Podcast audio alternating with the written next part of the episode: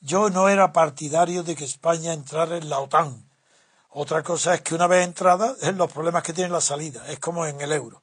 Pero en aquel tiempo sí, y como siempre he demostrado con hechos mis criterios y mis valoraciones morales y políticas, yo fui el que financió prácticamente la totalidad de la campaña del no a la OTAN, dándole 16 millones de pesetas de aquella época al tesorero del Partido Comunista, que vino a mi despacho y le entregué una maleta con 16 millones de pesetas.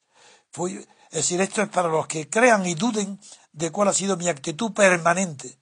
Es decir, una cosa es que yo admire muchísimo la Constitución de Estados Unidos, que admire a los padres de la patria de Estados Unidos, que admire el federalista, la revista, que admire toda su formación. Si la mayoría hablaba griego igual que el inglés, pero fue una generación de super hombres cultos, idealistas.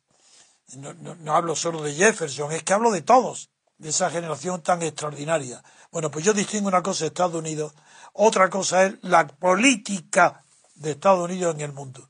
Eso no tiene nada que ver con su constitución. La constitución de Estados Unidos no implica que se desarrolle en forma imperialista. Eso no implica, esa es otra cuestión. Que la, ha impulsado su desarrollo económico, eh, la necesidad del control de las materias primas en el mundo, fue la heredera del, del imperio inglés. Esa es otra cuestión. Pero sí quiero recordar que no oculto nada de mi vida.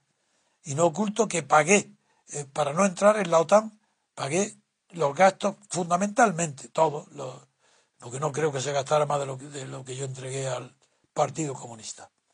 ¿Y yo de dónde sacaba ese dinero? De mi trabajo de abogado. ¿De dónde lo traía ese dinero? De mi familia, de mi mujer, de mis hijos, de mi, de mi bienestar, que nunca, quise, nunca he acumulado capital. Jamás he vivido yo de capital. No tengo ni, una, ni un euro de renta. Cero.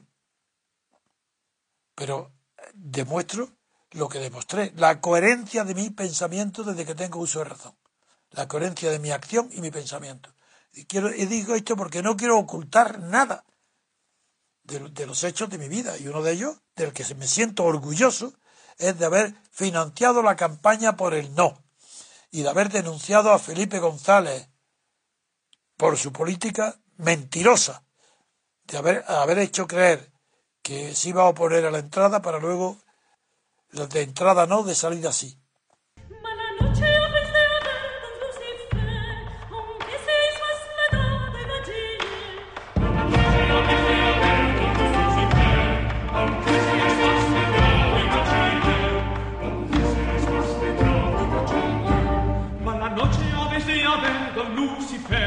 Aunque seas más letrado y gachiller.